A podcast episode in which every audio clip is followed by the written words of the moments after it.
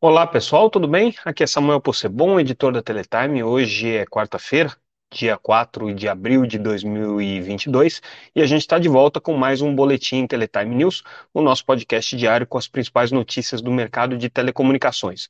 Hoje a gente vai ter um noticiário que basicamente está centrado na TIM, porque eles fizeram um grande evento para anunciar é, os próximos passos da estratégia, né, as, as próximas etapas agora é, do plano de absorção da Oi Imóvel, então vai ter muita notícia sobre isso. A gente traz alguns outros temas também, mas basicamente hoje a gente vai focar é, na estratégia da TIM. É, bom, se vocês não acompanham a Teletime, já sabem, entrem lá no site www.teletime.com.br, a gente tem as principais notícias do mercado de telecomunicações comunicações todos os dias para vocês. É, vocês podem também receber diretamente no e-mail se se cadastrarem para receber a nossa newsletter diária. Ou então acompanhe a gente nas redes sociais, sempre como arroba Teletime News, Instagram, LinkedIn, Twitter e Facebook. Estamos lá é, sempre à disposição 24 horas por dia, 7 dias por semana. Nem tanto, mas enfim, a gente está ali acompanhando o mercado é, praticamente todos os dias. Bom, é, começando então, vamos começar com uma notícia que não tem nada a ver com a TIM, tá? Então, estamos falando agora é, da legislação de antenas, é uma notícia importante. Hoje houve um evento organizado pelo movimento Antenes, que é um movimento que tem como propósito, é, basicamente, é, disseminar a mensagem sobre a importância da legislação de antenas em é, municípios, né, como uma forma de você é, de alguma maneira, é, com isso, fomentar é, o desenvolvimento de legislações que sejam amigáveis à instalação de redes de 4G e redes de 5G também. Pois bem, é, hoje foi divulgado durante esse evento do Movimento Antenes uma pesquisa da Confederação Nacional de Municípios, e o impressionante dessa pesquisa é que ela mostra que 43% das cidades brasileiras nunca tiveram uma norma para instalação de antenas. Por que, que isso é relevante? Porque é um tema que requer é, hoje uma atenção especial das prefeituras, porque você precisa ter a, a disseminação de antenas para que você possa ter é, a conectividade em níveis adequados. É, a gente sabe da importância que a banda larga móvel tem para a vida das pessoas, 4G e no futuro com 5G também. E se você não tem legislações amigáveis, normalmente você fica restrito a uma série de burocracias é, municipais para instalação desse tipo de infraestrutura, quando você não tem legislações que são hostis à instalação de infraestrutura. Então, o trabalho do movimento Antênis é justamente tentar convencer as prefeituras dessa necessidade, mas especificamente conforme mostra essa pesquisa da Confederação Nacional dos Municípios, existem muitos municípios que sequer olharam para esse problema, né? É, e que a tendência é que tenham aí legislações, quando tiverem legislações, com pouca experiência de lidar com o tema. Então, é, esse é um problema que é, o movimento Antênis tem que endereçar também. Ele já tem feito aí uma campanha de buscar os municípios mais críticos para tentar é, é, convencê-los a, a adotar legislações mais amigáveis. Já procurou mais de 400 municípios né? A gente deu uma entrevista recente com o presidente do movimento em que ele detalha um pouco esses números, mas existem ainda um percentual muito grande dos municípios brasileiros que sequer pararam para se debruçar sobre o problema. Quando não se debruça e não tem burocracia, não é muito crítico, mas em geral, é, você não tem legislação e você tem burocracias, entraves burocráticos que são é, complicados de serem vencidos. Então, nesses casos, é preferível que você tenha uma legislação mais amigável. Aí agora a gente começa a falar da estratégia da TIM. Como eu disse, foi um evento que a TIM organizou hoje para analistas de mercado, para jornalistas, para comentar os resultados do primeiro trimestre, mas principalmente para dar essa visão de longo prazo. Vamos dar uma contextualizada primeiro, como é que está a TIM, antes da gente entrar nessa primeira notícia sobre é, a perspectiva deles adquirirem é, pequenos provedores de internet. É, a TIM hoje é a terceira operadora brasileira de telecomunicações, tanto em tamanho quanto faturamento, né? Ela basicamente hoje é, é uma operadora de serviços móveis com alguma coisa com relação aos serviços é, de banda larga fixa, mas é um número pequeno, ela não chega a ter 700 mil clientes aí de banda larga fixa.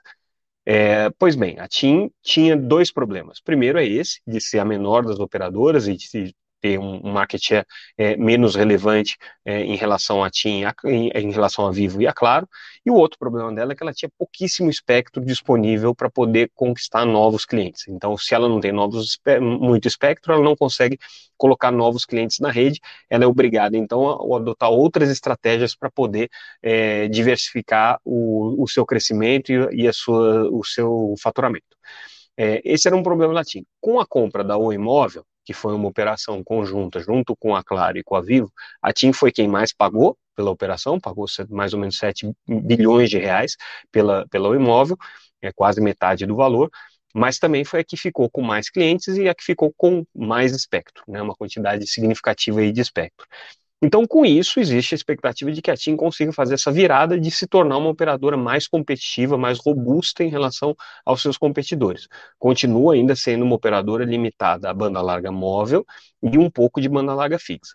Então, é, esse evento que a TIM organizou hoje foi mais ou menos para tentar comentar é, qual seria a estratégia da empresa daqui para frente, né, para dar uma certa tranquilidade para os acionistas. Óbvio que foi um evento muito laudatório, em que a TIM procurou aí trazer é, é, os dados mais positivos, né, e aqueles dados que poderiam, de alguma maneira, é, é, corroborar né, a, o acerto na estratégia da compra do imóvel. E é esperado que a, que a operadora faça isso mesmo, não vai fazer um evento para falar mal da sua estratégia, é óbvio.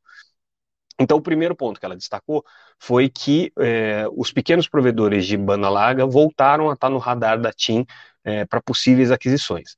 A gente tem que lembrar que a TIM, é, há, há, algum tempo, né, ela participou de processos de compra de ativos de banda larga, né, ela adquiriu alguns ativos de banda larga importantes, que acabaram resultando na infraestrutura que ela tem hoje de banda larga fixa, mas num determinado momento ela saiu dessa disputa, né, o mercado continuou muito movimentado, com investidores comprando provedores de banda larga Brasil afora, a TIM ficou fora disso, não fez novas aquisições, preferiu fazer um, uma, seguir uma estratégia de crescimento orgânico na, na banda larga, onde ela já tem, né, e, obviamente, focar no serviço móvel. Esse ano ela voltou a investir na expansão da rede de banda larga, então inaugurou operações, por exemplo, no sul do país, né? E a novidade nessa, nessa conferência para analistas que ela realizou hoje foi ela anunciar que ela está de volta aí ao mercado. Claro, ela não vai sair comprando, isso declarações deles, né? Não vão sair comprando loucamente qualquer provedor de acesso que aparecer e bater na porta ali, vão fazer uma análise muito criteriosa, mas não vão é, de cara rechaçar isso como uma possibilidade estratégica. Então, eles vão olhar caso a caso aquilo que faz sentido, aquilo que tiver em um bom momento, aproveitando que também o mercado não está tão bom para os provedores de acesso, né, eles estão com dificuldades, e aí sim a TIM pode é, é, se interessar e adquirir algumas operações.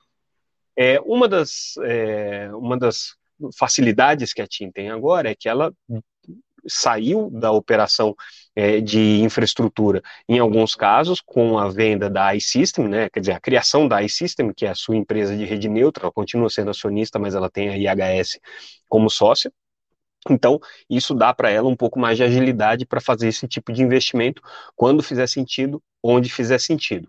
É, significa que é, a gente vai ver a TIM comprando provedores daqui para frente?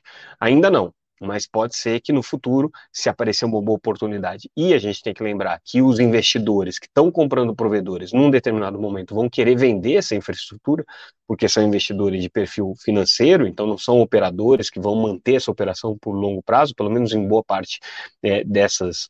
É, é, dessas holdings que controlam hoje os provedores de acesso, então sim, aí a gente pode ver a TIM é, atuando como compradora nesse mercado. Então, essa foi uma das, das notícias que eles deram. Eles também falaram muito sobre rentabilidade é, da, da, empresa, trouxeram uma série de parâmetros para defender por que, eles hoje são é, uma operadora bastante rentável. Mas o que é interessante aqui é, é foi um, um, dado que eles é, trouxeram com relação à expectativa que eles têm com o 5G. Eles acreditam que eles vão ter hoje uma condição mais favorável para o 5G com o espectro que eles adquiriram com o imóvel do que eles tinham é, até, até então sem adquirir o imóvel. Por quê? Considerando o espectro que eles adquiriram do 5G mais o que eles adquiriram com o imóvel, eles acham que eles vão ter percentualmente mais espectro por pessoa coberta do que as concorrentes, o que coloca eles numa posição bastante confortável. É, a TIM é, diz que vai manter uma estratégia muito prudente, cautelosa, de continuar crescendo como se não tivesse sobra de espectro, como se ela não estivesse adquirindo novos espectros, mas é óbvio que para ela ter mais espectro vai fazer toda a diferença.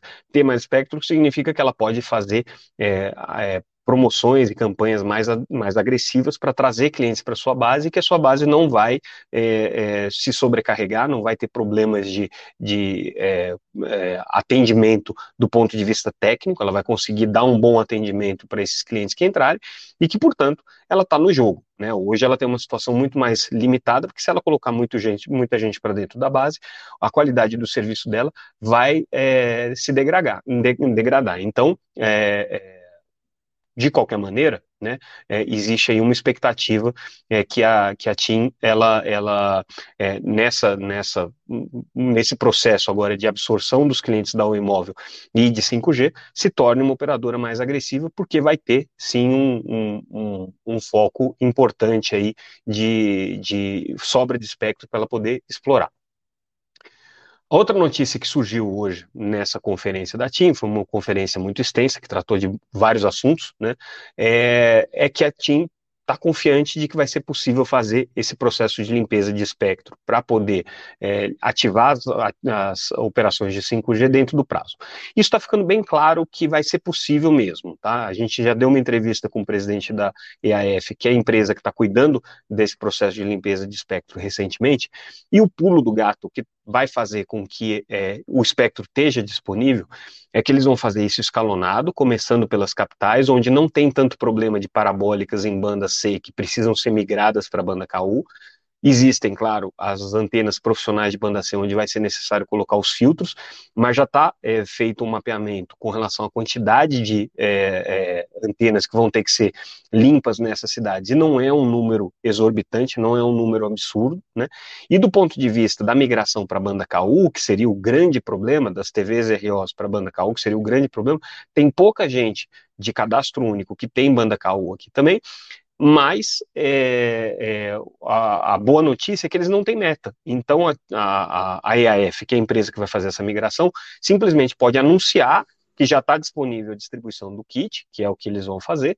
Ao, ao, anunciar essa distribuição do kit, eles já podem automaticamente começar a fazer o processo de migração, porque não depende de chegar num determinado percentual, num determinado número, para que então possa ser feito é, a ativação do 5G. Vai dar interferência? Provavelmente vai. As pessoas que tiverem com problema de interferência vão ligar para a EAF e eles vão acelerar a instalação desses kits aí para conversão para a banda K1.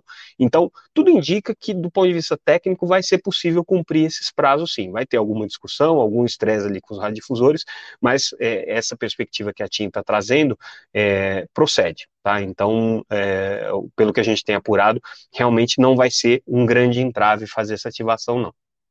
É, com relação a. Eu, eu, queria só fazer um comentário, voltar na questão da, da, do processo de aquisição. O nosso repórter Bruno do Amaral, que é, acompanhou essa coletiva é, da TIM, está chamando atenção para a gente aqui no chat de uma coisa importante. Tá?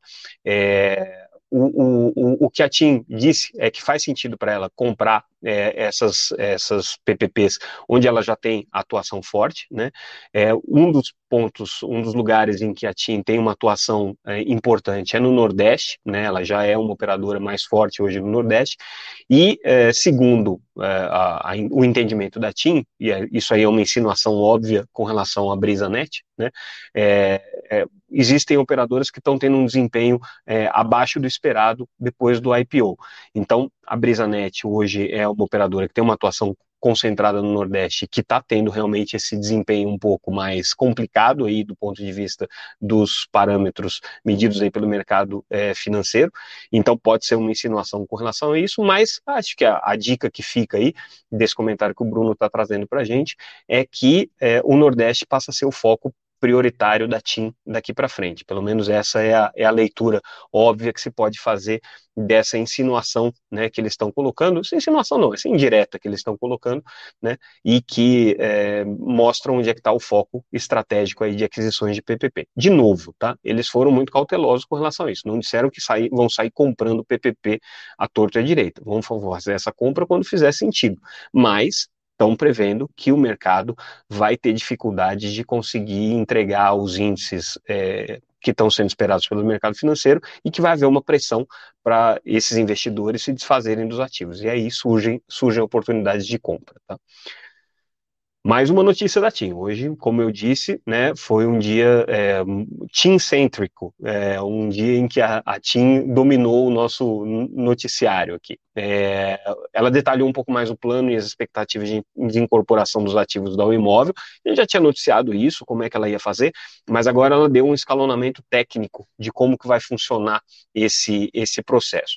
Basicamente, o que a TIM está prevendo né, é, é, um, é um primeiro um processo de home, a gente já tinha dito isso, a novidade aqui é que eles é, tornaram público que esse home já está sendo testado agora em Campinas, então eles já fizeram na região 19, que é a região de Campinas, é, um, um, home para os clientes da, TIM, da, da Oi, recebendo esses clientes da Oi Imóvel, para poder se certificar de que eles conseguem entregar o serviço com boa qualidade. E ao que eles estão apontando aqui, né? É, isso daqui vai ser, vai ser possível. Então, primeiro começa com o processo de home, depois começa com o processo de migração da infraestrutura propriamente dita, né? Então, eles passam a atender os clientes com a rede é, da, da própria TIM e depois vai ter uma migração de sistemas. Então, os clientes da Oi vão ser é, incorporados ali aos sistemas de, de billing, os sistemas de cobrança, os sistemas de habilitação de novos serviços da própria TIM, né? E isso aí se conclui dentro do período do ano. Mais ou menos aquilo que a gente havia anunciado logo que foi fechada a operação, só que agora com um pouco mais de detalhes, se vocês quiserem entender melhor, recomendo entrar lá no site e ler a matéria que a gente tem é, é, o, o, passo a passo de como que a TIM anunciou esse processo de migração dos clientes que são do imóvel, que vão entrar na base dela. E aí, para a gente encerrar o nosso noticiário, sem ser com uma notícia da TIM, é, uma notícia com relação ao Congresso, né, a, a, a Comissão é, de Ciência e Tecnologia da Câmara dos Deputados hoje teve uma discussão sobre é, o mercado de telecomunicações e é, anunciou que vai realizar uma série de audiências públicas com relação a questões logísticas e de infraestrutura que afetam o 5G. Né? Um dos problemas é, referentes à, à, questão dos postes, a gente já vem noticiando isso, né, tem uma discussão intensa entre a Anatel e a ANEL para é, estabelecer um regulamento conjunto e como que as operadoras de telecomunicações vão ter acesso a, esses, é, a essa infraestrutura de postes, né, em que condições, se vai ter um operador neutro, não vai ter um operador neutro, quem que vai arcar com o custo de limpeza, quem não vai arcar com o custo de limpeza, qual que é o valor que vai ser estabelecido, tudo isso está na mesa, está sendo discutido e agora a Comissão de Ciência e Tecnologia é, parece que vai querer entrar também nessa discussão. A tendência é que chame aí a ANEEL e a Anatel para discutir esses temas. Então, é um dos temas, um dos pontos aqui que está na agenda deles. 5G também é outro ponto que está preocupando Comissão de Ciência e Tecnologia, na verdade, 5G está por trás de tudo, né? É, mas um, um, dos aspectos que eles querem discutir é com relação a, a, aos critérios para instalação de, de 5G nas escolas. Então, é, é um, um, ponto que está sendo tratado pela Anatel e que eles querem aprofundar um pouco mais. Então, já anunciaram essas é, é, audiências públicas, ainda não tem data marcada, não tem nem os nomes dos convidados, mas já disseram que isso aqui vai estar tá na agenda. De alguma maneira, anunciaram aí a agenda da comissão é, para o restante do ano. Né? Não dá para dizer para o ano, porque a gente já está quase no meio do ano aí, só agora que isso daí está sendo é, operacionalizado. Lembrando que as comissões tiveram seus membros eleitos na semana passada, né? então atrasou um pouco por conta da pandemia e tudo mais. Mas começando aí em maio, tem eleição, a gente sabe que o Congresso não costuma trabalhar com muito afinco em anos eleitorais, mas tá aí, tem uma agenda pelo menos definida da, da, da, Comissão de Ciência e Tecnologia, especialmente da subcomissão de 5G, e vamos ver o que, que vai sair desses encontros.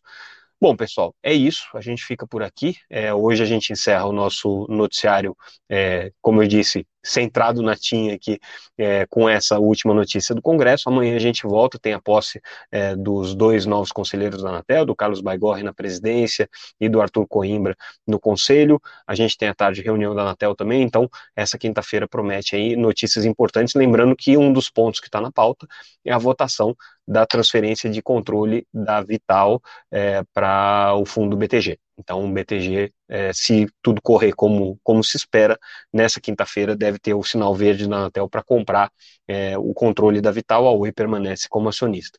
Vamos ver, vai ser um dia, com certeza, de muitas notícias importantes. A gente fica por aqui, acompanhem tudo aquilo que a gente está comentando e noticiando no site da Teletime, e a gente também, ao longo do dia, deve trazer mais notícias. À noite a gente volta com o nosso podcast Teletime, nosso boletim diário com as notícias de telecomunicações. Mais uma vez, obrigado pela audiência, pessoal. Até amanhã.